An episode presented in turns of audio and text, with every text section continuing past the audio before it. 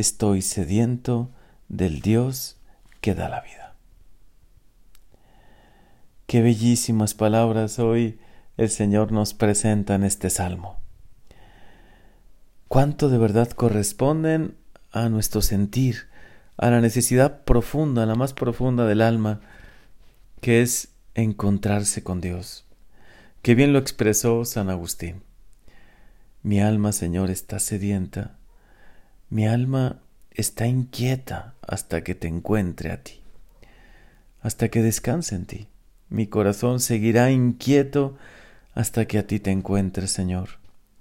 Y es verdad, la vida es una búsqueda, una búsqueda de Dios, de la plenitud, de la felicidad. En este tiempo de cuaresma, cuánto nos ayuda orar con los salmos. Yo te invito a que redescubras la belleza de cada uno de estos salmos. En muchas ocasiones no sabemos cómo orar, cómo dirigirnos a Dios, qué palabra poder dirigirle, ¿no? Porque estamos quizá con el alma un poco árida, seca, sin, sin muchas palabras que broten de nuestro corazón.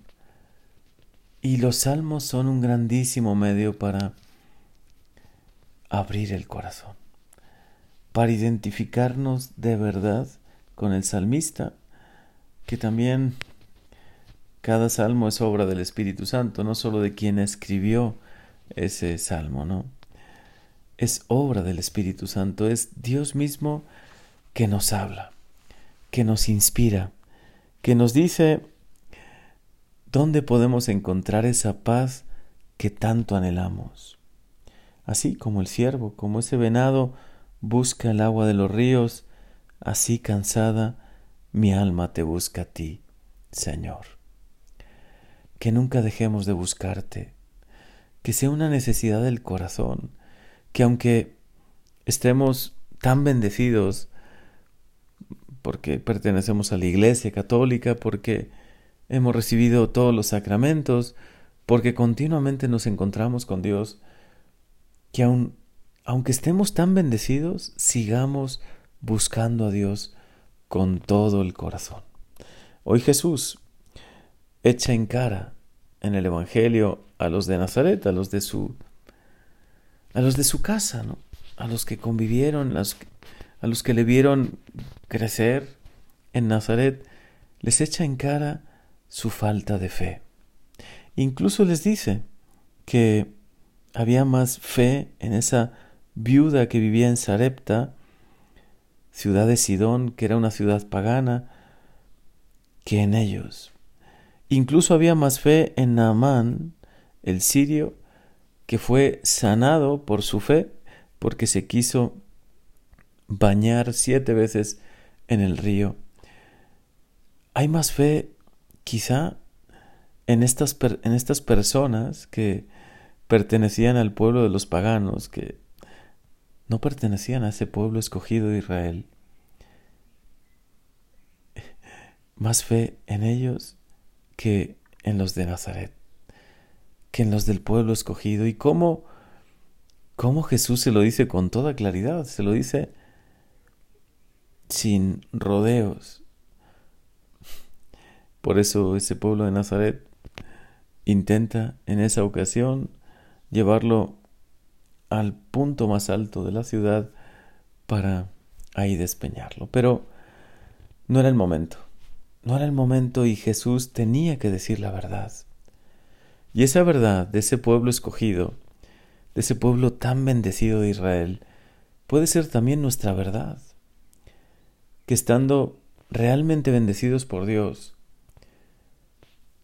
sumergidos en su gracia, en sus sacramentos, en tantos medios que Dios nos presenta para crecer en amor, en espiritualidad, para estar cerca de Él, nos puede suceder como sucedió a ellos, a este pueblo escogido, que terminaron viviendo sin fe, que no había fe en sus corazones, quizá ya habituados a lo espiritual, a lo sobrenatural, la fe se fue apagando en ellos, Que a nosotros nunca nos suceda, Señor, que nunca nos acostumbremos a la bendición de tenerte. Que nunca nuestro corazón se haga duro de piedra y que ya no haya fe en Él, sino al contrario, que cada día tengamos más fe. Aunque todos los días vivamos en un continuo milagro, aunque veamos la manifestación de la gracia de Dios de muchas maneras, aunque nos sintamos de verdad tan bendecidos, que nunca falte la fe en nuestros corazones, Señor.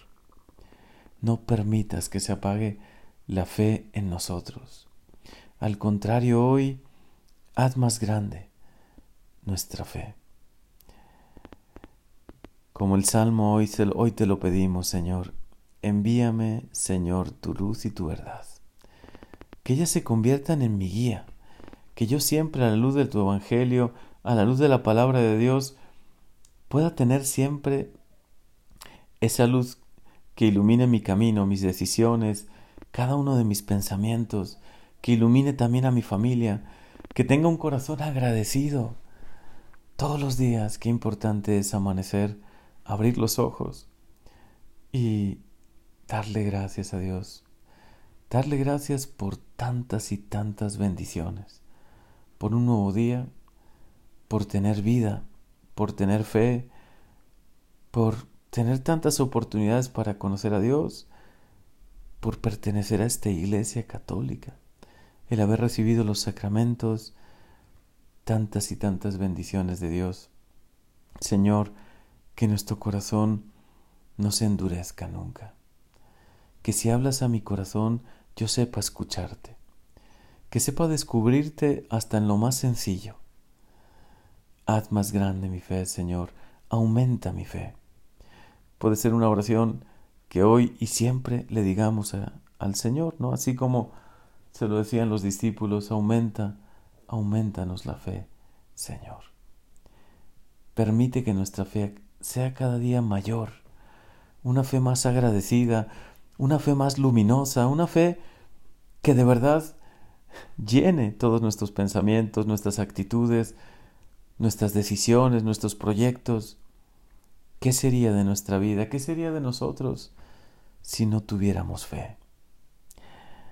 Y ante esta advertencia que tú haces al pueblo escogido en este Evangelio, que sea una advertencia también para nosotros.